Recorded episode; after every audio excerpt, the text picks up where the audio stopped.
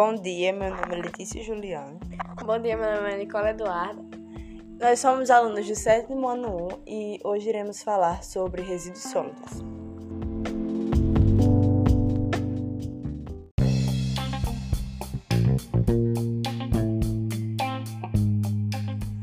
Resíduos sólidos, segundo a Política Nacional de Resíduos Sólidos, Lei nº 12.305, 2010, são definidos como sendo todo material, substância, objeto ou bem descartado resultante de atividades humanas em sociedade.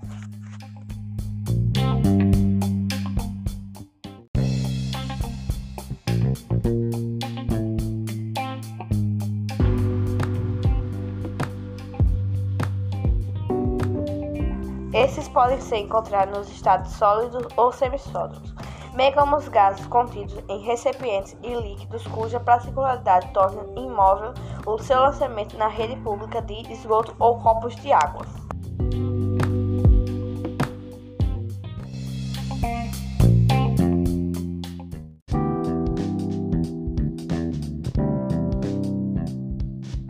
Resíduos sólidos podem ser reutilizados em diversas maneiras e iremos apresentar algumas dessas formas de reutilização para vocês.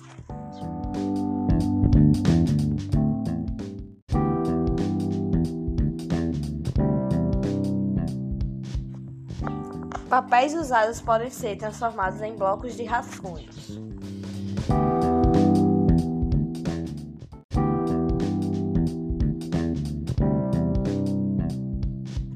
As garrafas de água podem ser reaproveitadas, bastando apenas serem lavadas.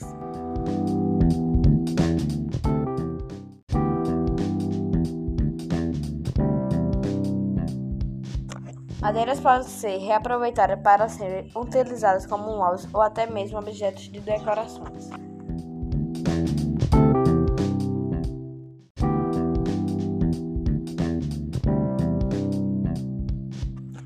Os pneus podem ser utilizados em estacionamentos para evitar colisão com paredes ou até mesmo com móveis.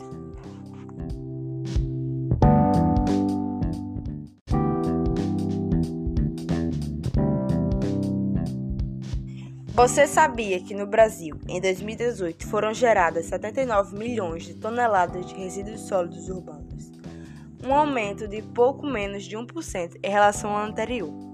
Desse montante, 92%, que equivale a 72,7 milhões, foram coletados, uma alta de 1,66 em comparação a 2017, o que mostra que uma coleta aumentou num ritmo um pouco maior que a geração. Apesar disso, 6,3 milhões de toneladas de resíduos ficaram sem ser recolhidos na cidade.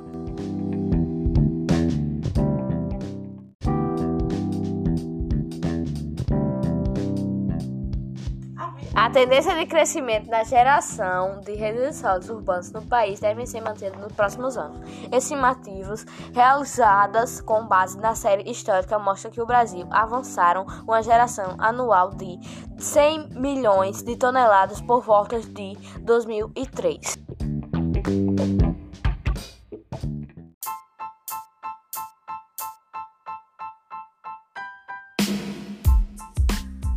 Essa foi a nossa explicação de resíduos sólidos.